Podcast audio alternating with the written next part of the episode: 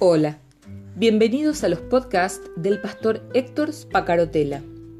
Escúchalos, compártelos, pues lo que Dios tiene para vos hoy también será de bendición para alguien más y será seguramente en el momento justo.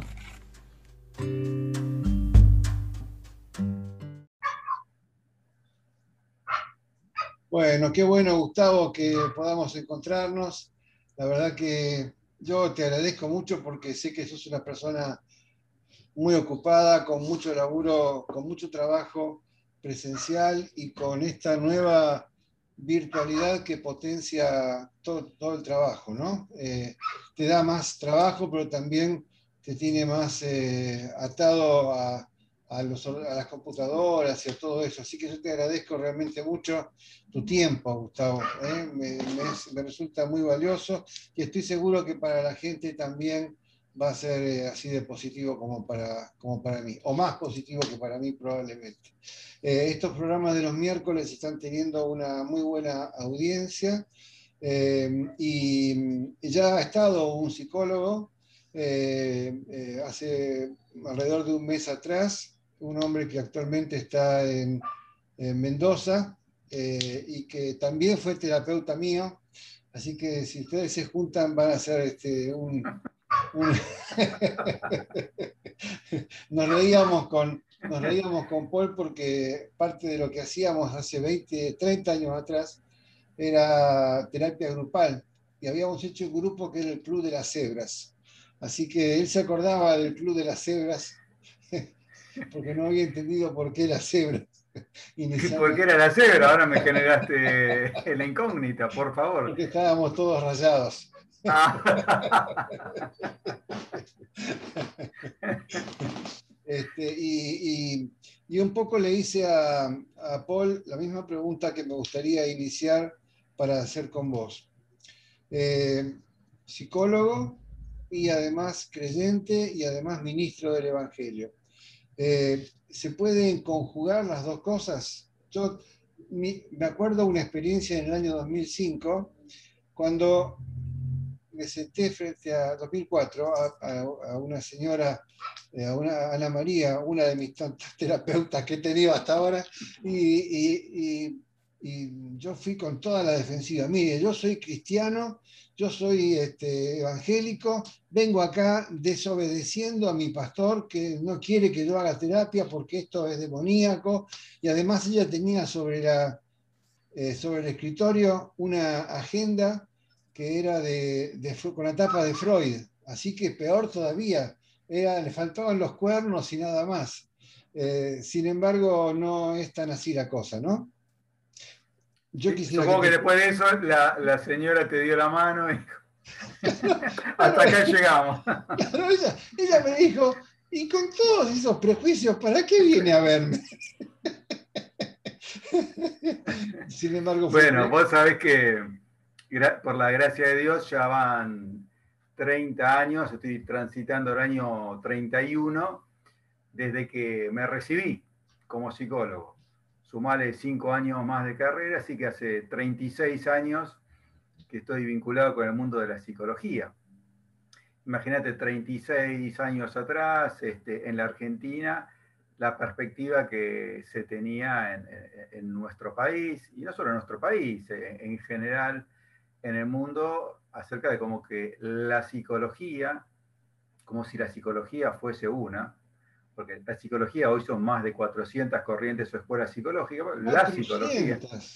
Sí, sí, sí, sí, sí, hay, hay, hay, tanta, tanta variedad, sumale a eso el estilo de cada terapeuta, pero la psicología, y, y muchas veces cuando se decía la psicología, era un pastor que citaba a un escritor que supuestamente ese escritor sí había leído a algún psicólogo, entonces Muchas veces los comentarios eran generales y mucho fundamento, pero en el ámbito de la iglesia era cómo un cristiano va a estudiar esta carrera y tener cuidado porque seguramente te vas a terminar apartando del Señor. Así que eh, en la iglesia muchas veces este, me miraban raro no, no era este, una experiencia extraordinaria que de repente venga un predicador, este, no, no, los pastores de nuestra congregación, pero siempre hay algún pastor que terminaba hablando mal de la psicología, por lo cual en ese momento todas las cabezas se giraban hacia mí. Y me pasaba en la carrera de psicología, que también este, me miraban algunos compañeros y cómo vos que sos cristiano estás acá. Así que eh, parecía una persona que estaba fuera de contexto tanto en un lado como, como en otro. Fue para mí muy, muy bueno empezar a, generar a través de carteles un, modo de, conectarme con, otros estudiantes cristianos. Y bueno, generamos un espacio ahí de de grupos pequeños, de juntarnos en, el, bar de, la facultad, compartir nuestra fe. Se, juntaron otros, así que para mí fue muy importante ese tiempo de estar acompañado eh, por otras, otros hermanos en la fe que estaban haciendo la, carrera. Hoy en día hay mucho, mucha mayor este, apertura, muchos pastores terminan pidiendo que, que les ayuden en la atención de, de alguna, algún amigo o algún miembro de, su congregación. Muchos líderes también buscan ayuda profesional y bueno, incluso esta entrevista tiene que ver con esa apertura, ¿no? Claro, no, no, por supuesto. Y, la, la, mirada terapéutica, eh, ¿el enfoque es el mismo o hay una, una, una alianza con la psicología pastoral que que, involucra el alma y el, el, espíritu en el trabajo de la persona. Sí, la, dimensión de, que somos un, ser con tres partes que las podemos diferenciar porque todo el tiempo se entremezclan, espíritu, alma y cuerpo, obviamente está atravesada, eh, o sea, atraviesa mi mirada, ¿no? toda, toda esa, esa perspectiva. Eh, muchas personas vienen justamente porque la perspectiva espiritual puede estar presente eh, y puede ser relevante en estos encuentros, en lugar de ser catalogado como un delirio místico o una cosa un tanto insignificante dentro de lo que puede ser el discurso del paciente. Entonces, bueno, incluso muchas veces eh, algunas personas que, con las que compartimos la fe, eh, traen a veces un, conflictos que tienen que ver con, en su relación con, Dios o su vida de, iglesia. Después hay personas que eh, pueden tener elementos en, común eh, en cuanto a la, búsqueda de lo espiritual, pero no necesariamente su, vida espiritual, por lo menos hasta el día de hoy, está anclada en una fe en Jesucristo, pero valoran que haya un terapeuta que les puede hablar de, trascendencia, de propósito, de, misión, y hay personas este, ateas o, agnósticas. Eh, el espacio de, terapia no, no puede ser un, púlpito y hasta hay que ser muy, muy cuidadoso porque la, persona eh, está en un estado de vulnerabilidad y de confianza y, y bueno, puede ser este, mal interpretado de que uno quiera aprovechar esa vulnerabilidad para, este, para, para algún observador externo, es para llevarlo a su secta. Este, entonces, bueno, uno tiene que ser este, eh, muy, muy, muy cuidadoso y muy respetuoso, pero la gente sabe de, de, mi fe y bueno, yo soy muy respetuoso de lo que crea cada uno. ¿no? Distinto es el ámbito fuera del consultorio donde ya puedo predicar libremente, ¿no? Pero es un espacio donde uno puede compartir este, la fe, pero con mucha delicadeza y con mucho respeto. Ahora, si el paciente es una persona de fe, vos encontrás que los conflictos o las, las neurosis o las situaciones que trae son distintas, tiene, tiene eh, una perspectiva distinta al paciente de lo que traería si la persona es eh, una persona que no tiene una mirada espiritual? Es que depende qué tipo de espiritualidad esté desarrollando esa persona o le estén transmitiendo. Eh, a veces los conflictos que, atraviesa una persona que, no tiene nuestra fe, tienen bastantes elementos en común, pues tienen que ver con luchas este, con, la ansiedad, ataques de pánico los sufren creyentes y y, no creyentes, depresiones, este, eh, lo mismo. E incluso es bueno eso poder hablarlo porque eh, de repente alguna persona que está en alguna congregación y le han dicho, no, la depresión es pecado, debe ser un problema este, de, poca fe o debe ser el castigo a, que no te estás manejando bien en tu vida cristiana, le genera además la depresión un un sentimiento de culpa y de soledad y de no poder hablar, porque si habla va a ser castigado. Entonces, las personas en ese espacio, en vez de, o en ese caso, en vez de encontrar en la, en la, vida de iglesia un espacio de contención y de red, tienen como que dibujarla acerca de que eh, están bien, porque ser honestos eh, en ese tipo de, de, de iglesias es castigado. ¿no? Todos estamos bien, nada nos pasa, la vida es maravillosa. Y bueno, por supuesto que como hijos de Dios tenemos un montón de herramientas y cuando la persona, a pesar de sus dilemas, sus conflictos o sus desánimos, ejerce una, espiritualidad sana a partir de, de entender que Dios le ama, de que Dios está, de que hay una red de hermanos en la fe que, no le pueden resolver el asunto, pero le ayudan por lo menos para no, no sentirse solo. Cuando esa vida espiritual es sana, eh, no quiere decir que inmediatamente esa persona resuelva todo, pero es para el terapeuta es viento a favor, ¿no es cierto? E, esa era exactamente la, la, idea de lo que yo quería preguntarte. O sea, ayuda, una mirada de fe sana ayuda, ¿no? yo me encuentro trabajando, ayer, por ejemplo, eh, no, hace unos días atrás, eh, me encontré con una, trabajé con, acompañamos a una pareja con mi esposa y, y una pareja cristiana, de líderes cristianos. Eh, y, en la iglesia todo bien, pero estaban durmiendo en camas separadas hacía no sé cuánto tiempo y, y, eh, vivían una separación virtual producto de guardar las apariencias frente a la congregación y frente a su liderazgo, ¿no? Pero cuando hay la posibilidad de una apertura, es decir, me está pasando esto, ¿no? inclusive en el tema que, es el tema de hoy, también tiene que ver con, lo mismo, ¿no? O sea, el, aprender a a respetar la imagen que tengo en el espejo, en aprender a, porque de alguna forma yo pensaba cuando vos propusiste el tema, em, que Jesús en el Sermón del Monte todo el tiempo está poniéndonos un espejo frente a nosotros. Deja de mirar la paja en el ojo ajeno y fíjate la viga que tenés en el tuyo.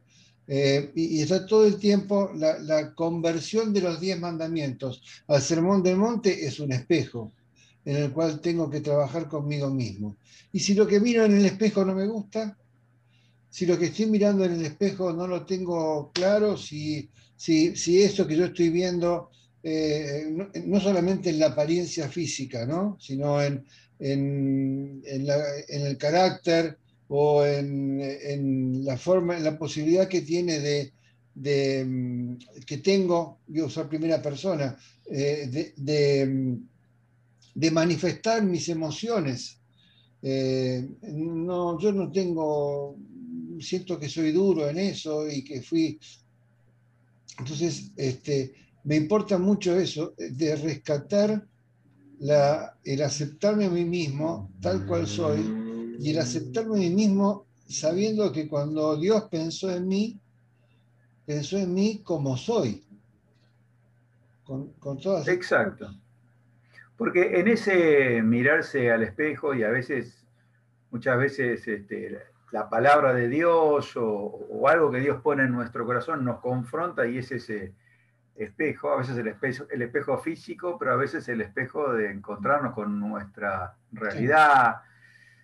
Eh, yo creo que tiene que estar en un marco de, también de razonabilidad, porque viste esto de lo lindo, lo feo, lo espiritual, lo carnal, eh, la persona exitosa o el fracasado, viste, tiene que ver con a veces con comparaciones que hacemos ante ideales o ante modelos que son muchas veces este, de apariencia, como, como vos decías, donde, bueno, eh, de repente me miro y la camisa no me entra del todo bien, pero veo cuerpos entallados y perfectos que ante eso, listo, déficit.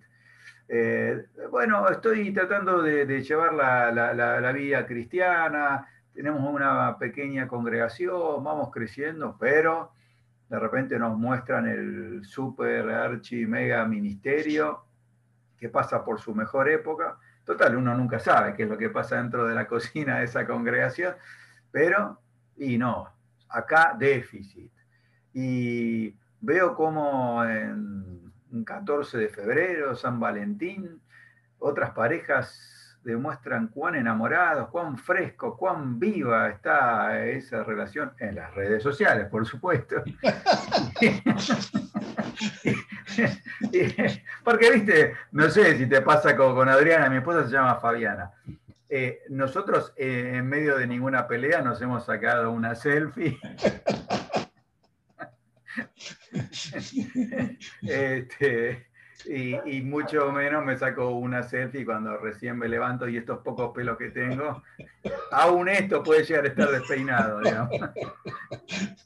E, este, entonces, bueno, nos termina mostrando la foto, que fue quizá el intento número 500, donde la persona más o menos se la retocaron un poquitito. Entonces, bueno, la aceptación eh, no tiene nada que ver con el mundo de la comparación. Un autor, de John Mason, ha escrito un libro que se llama Imitación es limitación, con L, ¿no? Cuando uno, en vez de decir, bueno, yo soy la obra maestra de Dios, como dice en Efesios 2.10 en algunas mm. versiones, otra dice, somos hechura suya, ¿no? Mm. O sea, Él nos hizo, Él, no, él no, nos fabricó, nos pensó, somos el producto de una idea de Dios. En vez de aceptar eso, todo el tiempo este, compito con mi ideal o me comparo, quizás porque ya eso me dijeron en casa.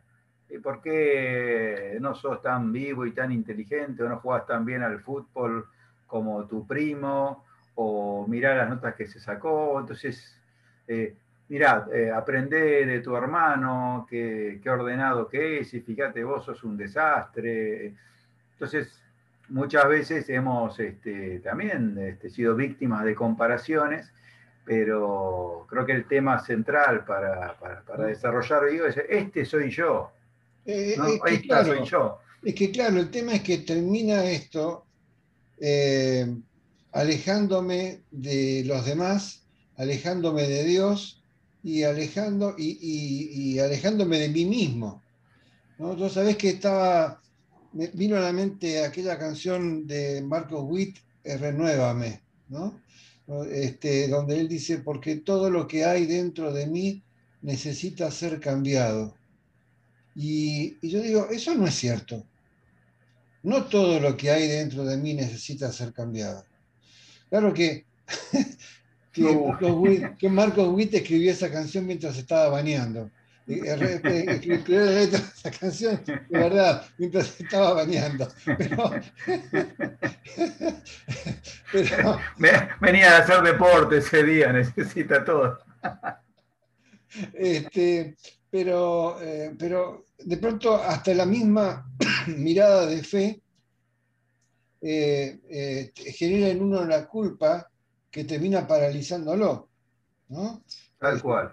Eh, Soy un desastre, todo, todo, todo, todo, está mal. Claro, yo no, yo, no, yo no, voy a poder nunca.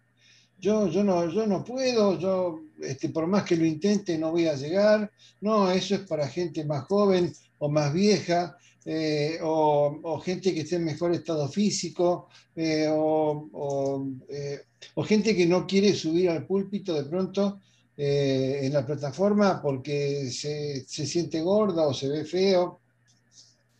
y, y y por otra parte, esta, contradicción en la interpretación de, eh, de, la carta a los Corintios, donde dice, todo lo, lo, pasado queda atrás y yo soy nueva criatura.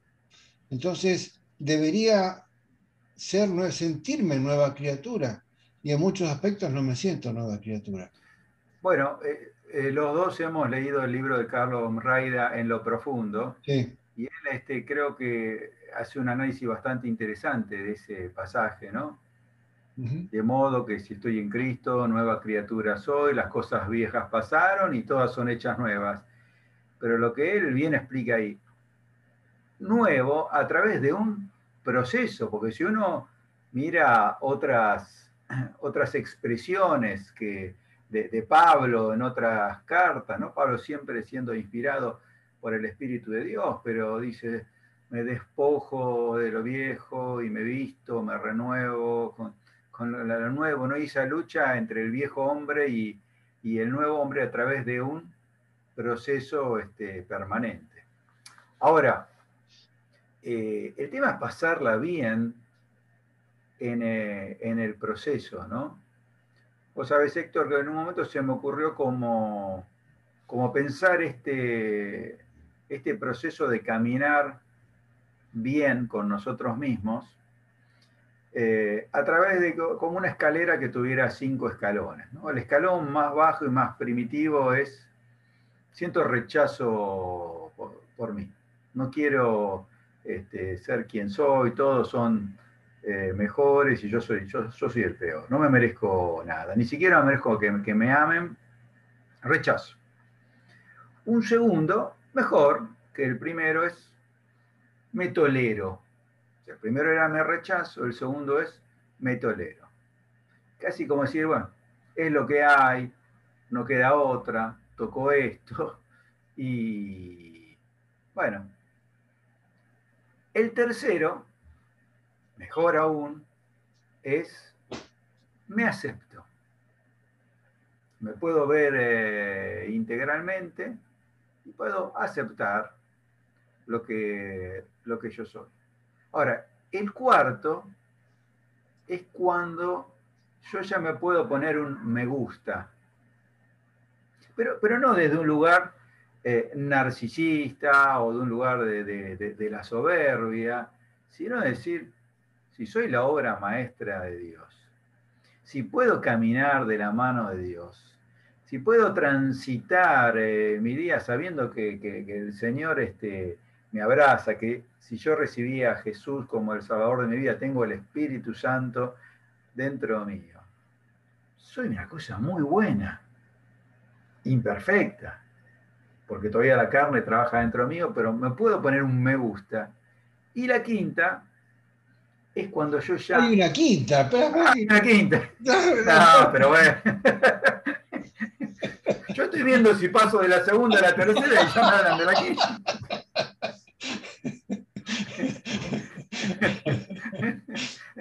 Bueno, hablemos hasta la cuarta, dejémoslo ahí. No sé si al final el mensaje va a ser de esperanza o de desesperanza. Y la quinta, bueno, tiene que ver con esto. En este momento, ¿qué hacemos? Yo estoy disfrutando de esta charla con vos. Cuando me disfruto. Cuando, viste, eh, en la, en, la cultura en la que eh, vivimos hay una palabra que se utiliza que es fluir. Hay mucho, viste, mucho delirio en relación a eso, pero la parte buena del, fluir es cuando estoy, estoy, yendo y ya ni siquiera me, me auto-observo, a ver si eh, eh, estará saliendo bien la, entrevista con, con Héctor. Este, bueno, ya, no gasto energía en, en estar auto-observándome y evaluando mi, rendimiento, sino que estoy disfrutando de, la situación. Yo creo que ni vos, ni yo, ni ninguna persona que vaya o que esté escuchando o vaya a escuchar esto después que quede ya levantado, eh, ninguna persona todo el tiempo está en ese quinto escalón.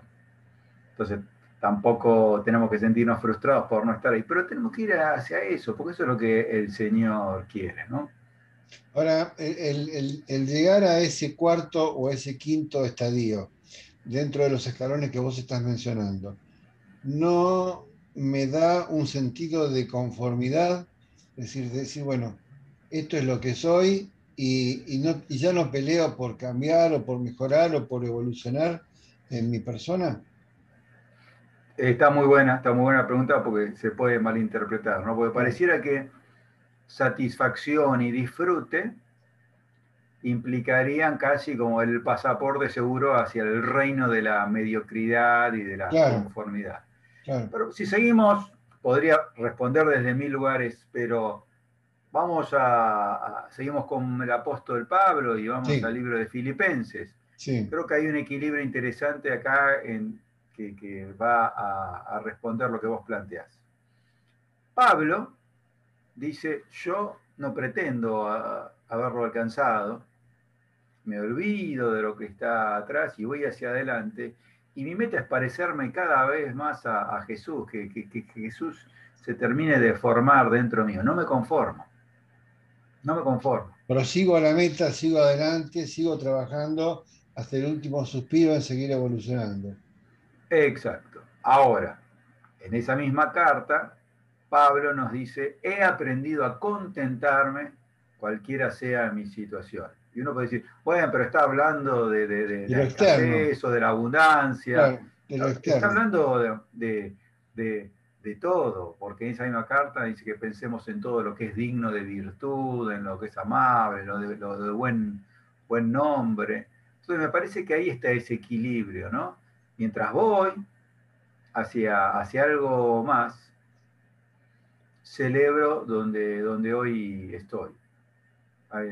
Hay, un libro de Joyce Meyer que se llama Disfrute donde está, camino a donde va. Claro, ella decía que, bueno, en algún momento lo que había entendido es que iba en camino hacia el cielo, un lugar que iba a ser el gozo de todos los siglos, ¿no? Pero... Acaba de... Uh. ¿Cómo estamos? Hablando de gente linda, mira La sorprendida pobre porque cambié de computadora, ella estaba esperando que estuviera en otro lado. Qué gusto verte. Un cariño. Qué alegría, Adriana. Bueno, un beso. Sí, perdóname que te interrumpí. Bueno, eh, la, la, naturalidad, ¿no? De, decir, estamos viendo esta entrevista, entra Adriana y, está todo bien porque tiene que ver con, esta es mi casa y pasan eh, eh, estas cosas, ¿no? Es que estos encuentros de los miércoles tienen esta característica. Si vos ves programas anteriores, esto se viene haciendo hace 24 semanas, ininterrumpidamente, por, por gracia de Dios. Pero siempre hay un café de por medio, un mate de por medio o un vaso de agua y la charla entre amigos. Y creo que lo que la gente está disfrutando es eso, que, no hay el acartonamiento de que yo estoy frente a un doctor en psicología, eh, o que, este, eh, sino que hay una charla entre amigos que hablan a corazón abierto de las cosas que, viven. Yo cada vez estoy más convencido, o por lo menos a mí me llega cada vez más esto, eh, que, otras formas. No, no, estoy en contra ni, ni, de la plataforma, porque cada... Es bueno que existan diferentes tipos de formas de expresar nuestra fe o diferentes tipos de, congregaciones. Pero nosotros estamos cada vez este, más convencidos de hacer iglesia a través de la conversación, a través de, de mesas de enriquecimiento mutuo este, recomiendo el libro y La Iglesia Relacional. La Iglesia Relacional. Habla, habla mucho de esto. Es que la plataforma durante tanto tiempo lo que ha hecho es eh, tapar seres humanos y convertir y poner personajes ahí arriba que, eh, que, que, no hablo únicamente del predicador o del pastor, sino que nos, nos, ubica a todos en un lugar donde no, no somos personas. Y eso ha, ha, hecho que muchísimos temas no se, no se conversen. Estos, por ejemplo, que estamos hablando ahora, son temas que no se hablan habitualmente. No, no, no, yo ya hice sanidad. Yo ya tuve una charla de sanidad y todo eso quedó atrás en el pasado para, para siempre. Yo ya soy una persona nueva y no tengo nada más que resolver en mi vida que esto que me está pasando ahora, ¿no? Eh, y, desde muchos puntos de vista es así, ¿no? El, aquel que levanta el dedo y dice como que, que este, marcando un, un único camino posible para salir adelante. Ahora, ¿sabes cuántos? Sí. No, no, no, dale, dale, No, ¿sabes cómo? A mí me da mucha pena a veces este, en ese mundo de, apariencias cómo sufren eh, los hijos, ¿no? Eh, claro. suponete, digamos, ese, esos líderes o esos matrimonios que están en el pastorado y que no los juzgo porque siento una gran compasión de que les han impuesto de que ellos tienen que presentarse a su congregación primero como los pastores de todos, como que ellos tienen que ser cuidadores de ovejas de todas las personas en vez de pensar que tenemos que aprender a cuidarnos entre todos como congregación y todos asumiendo nuestras responsabilidades. Y que su matrimonio tiene que ser el matrimonio perfecto, el viejo modelo donde eh, eh, el pastor predicaba y la mujer tenía que ser la, organista, eh, la que tocara el piano o la que dirigiera la, alabanza, porque ese, ese era el matrimonio ideal, ¿no?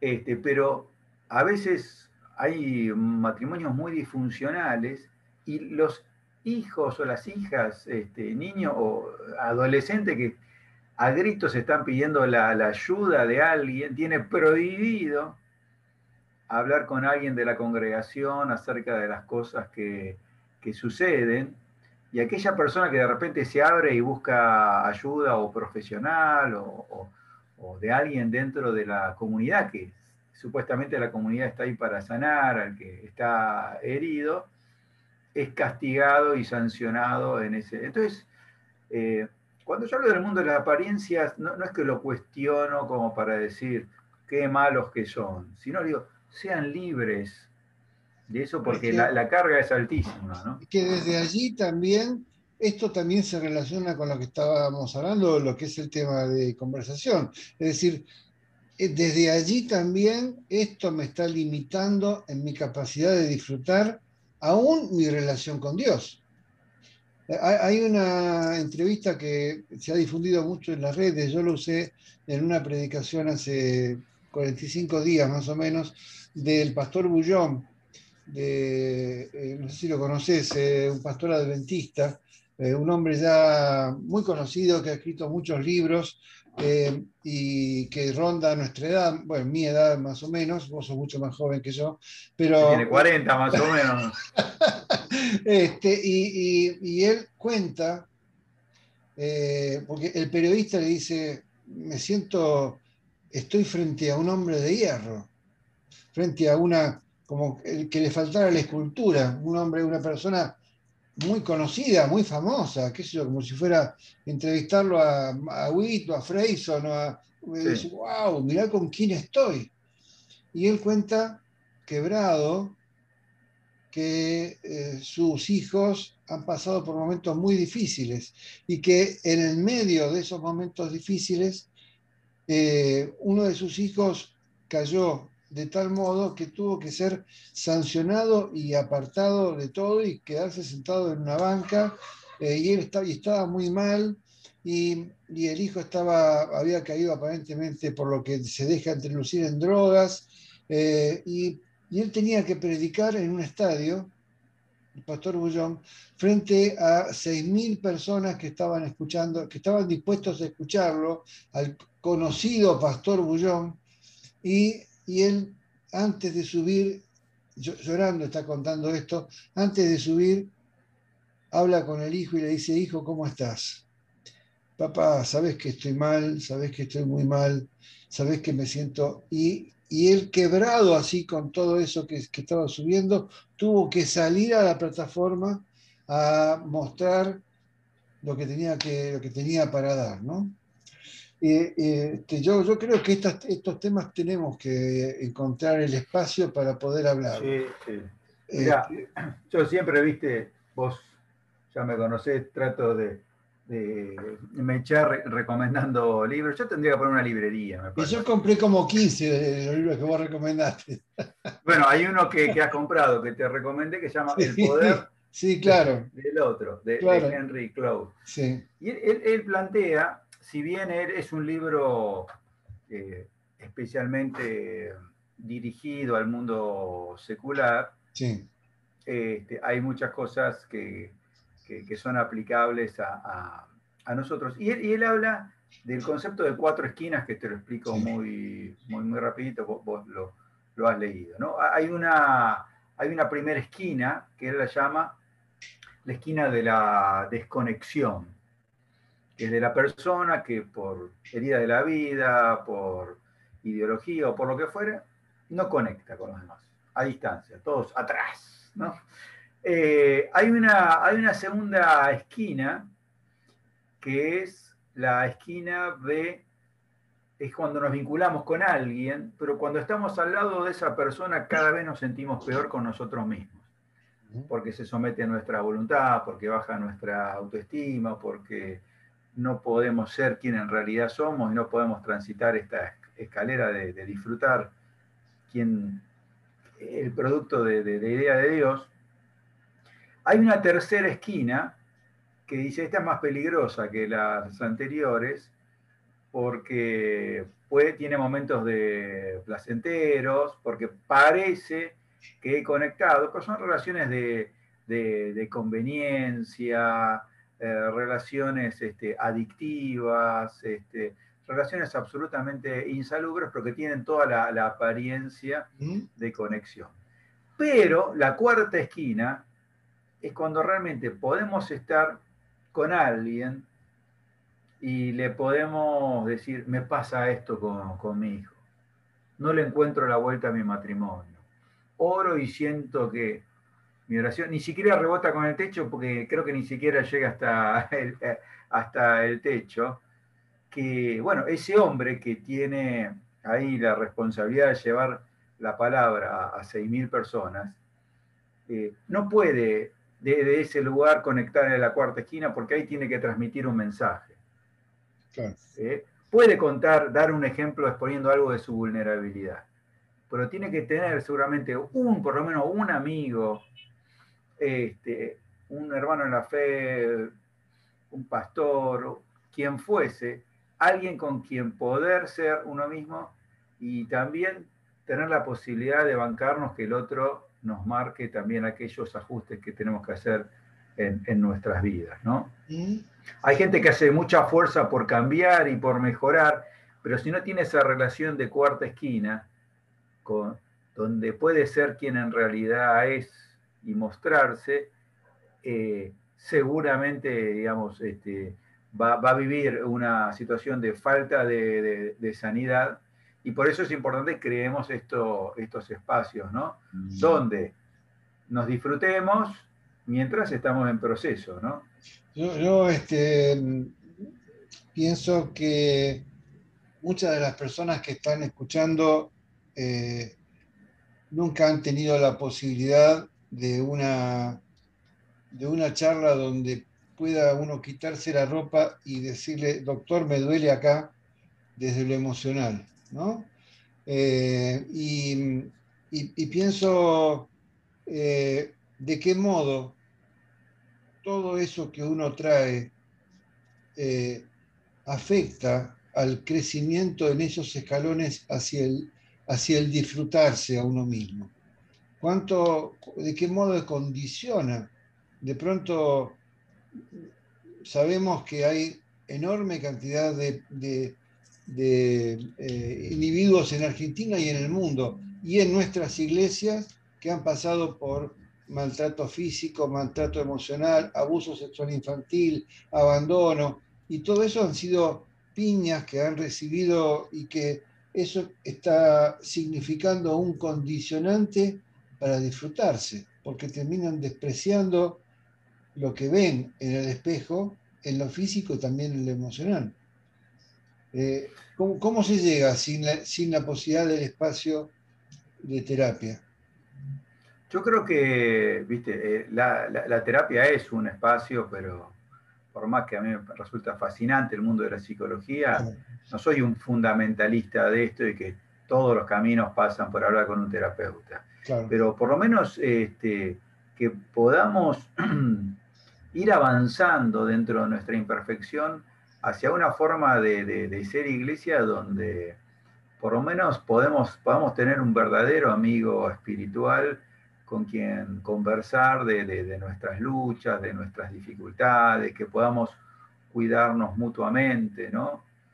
Eh, en el libro de, Eclesiastés, eh, cuando dice, si uno está solo, puede ser atacado y vencido.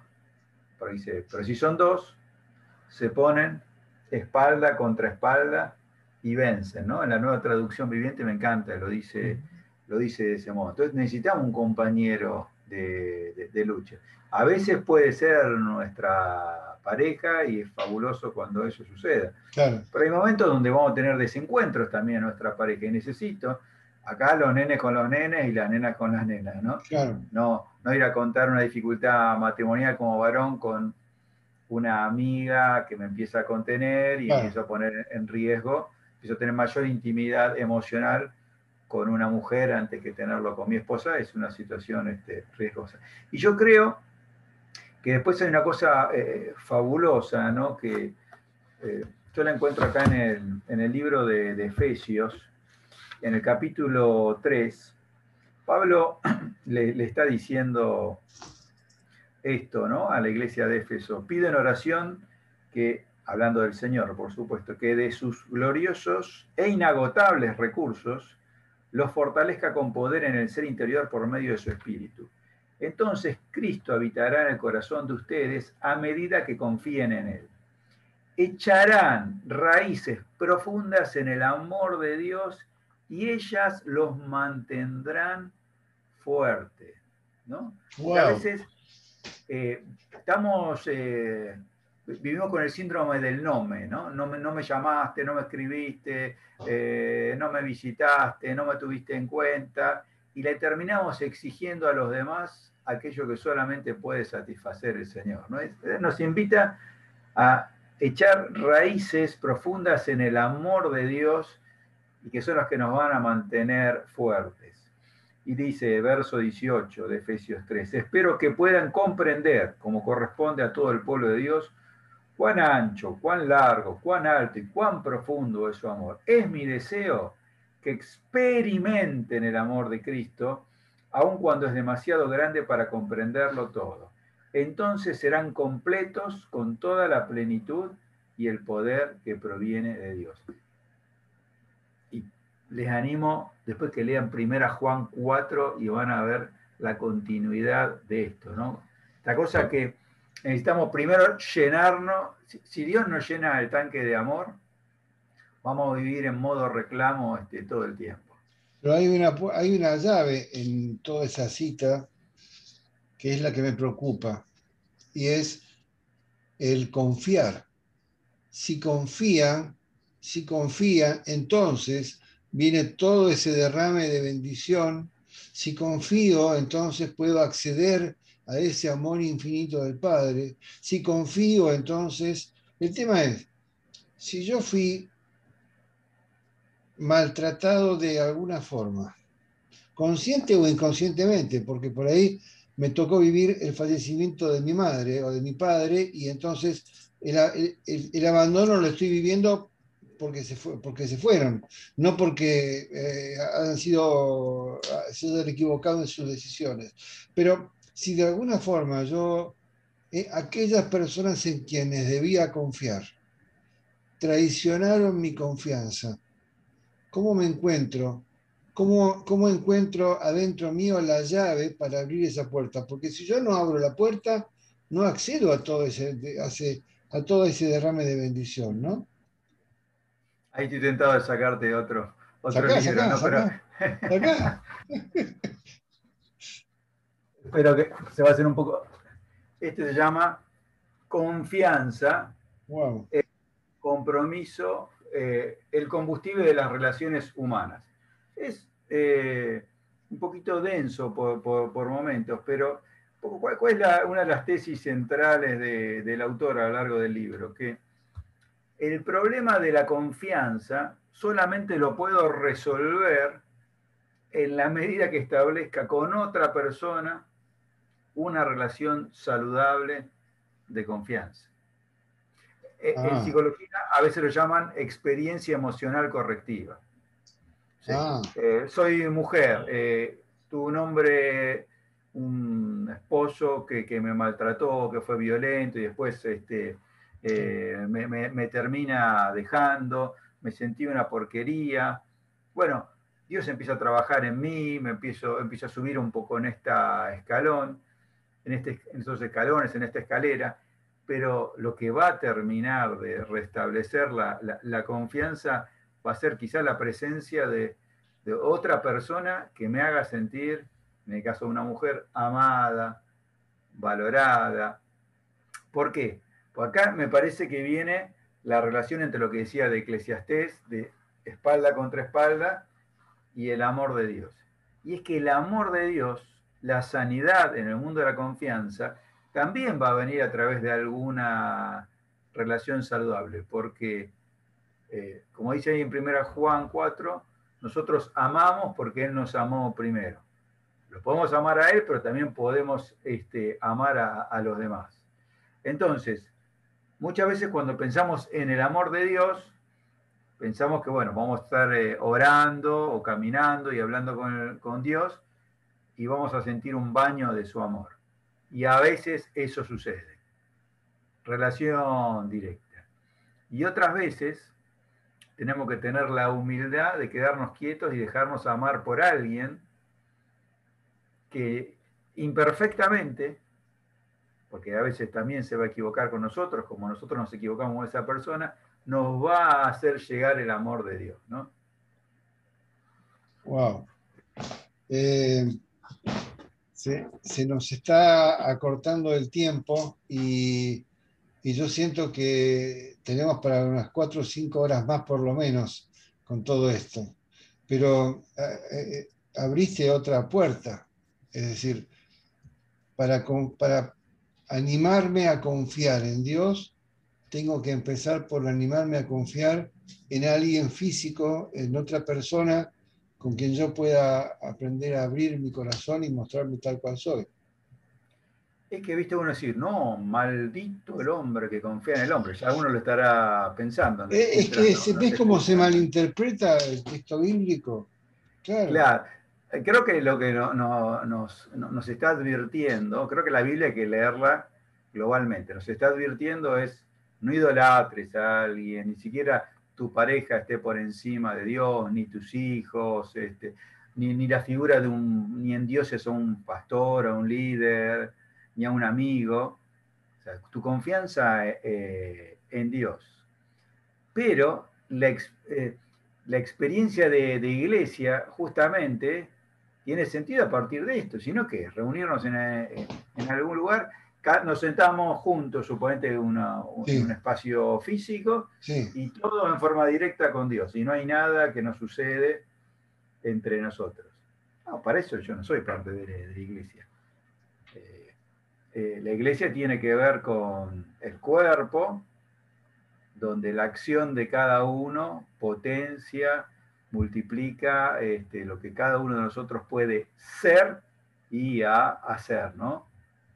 Y creo que estás abriendo la puerta para que vuelva a invitarte eh, para hablar de eso. Yo pienso en Pablo Deiros y en la iglesia como comunidad terapéutica, pienso en eh, el, doctor, Jorge León, eh, también 20 años atrás con el mismo tema, la iglesia como comunidad terapéutica eh, y pienso en eh, esto como una invitación a congregarse, pero también como una invitación a congregarse en un lugar donde el legalismo y las estructuras no limiten esa posibilidad de comunicación entre los individuos, ¿no? Tal cual. Bueno, Mucha gente me dice, eh, ¿sabes qué, Gustavo? Yo aprendí que para seguir siendo parte de mi congregación, no, no, no hay que ser totalmente auténtico. Trato de serlo en otro lado porque la autenticidad es, castigada, ¿no? Qué tremendo. Sí. Y, lamentablemente en algunos casos este, tienen, tienen razón, ¿no? Qué tremendo.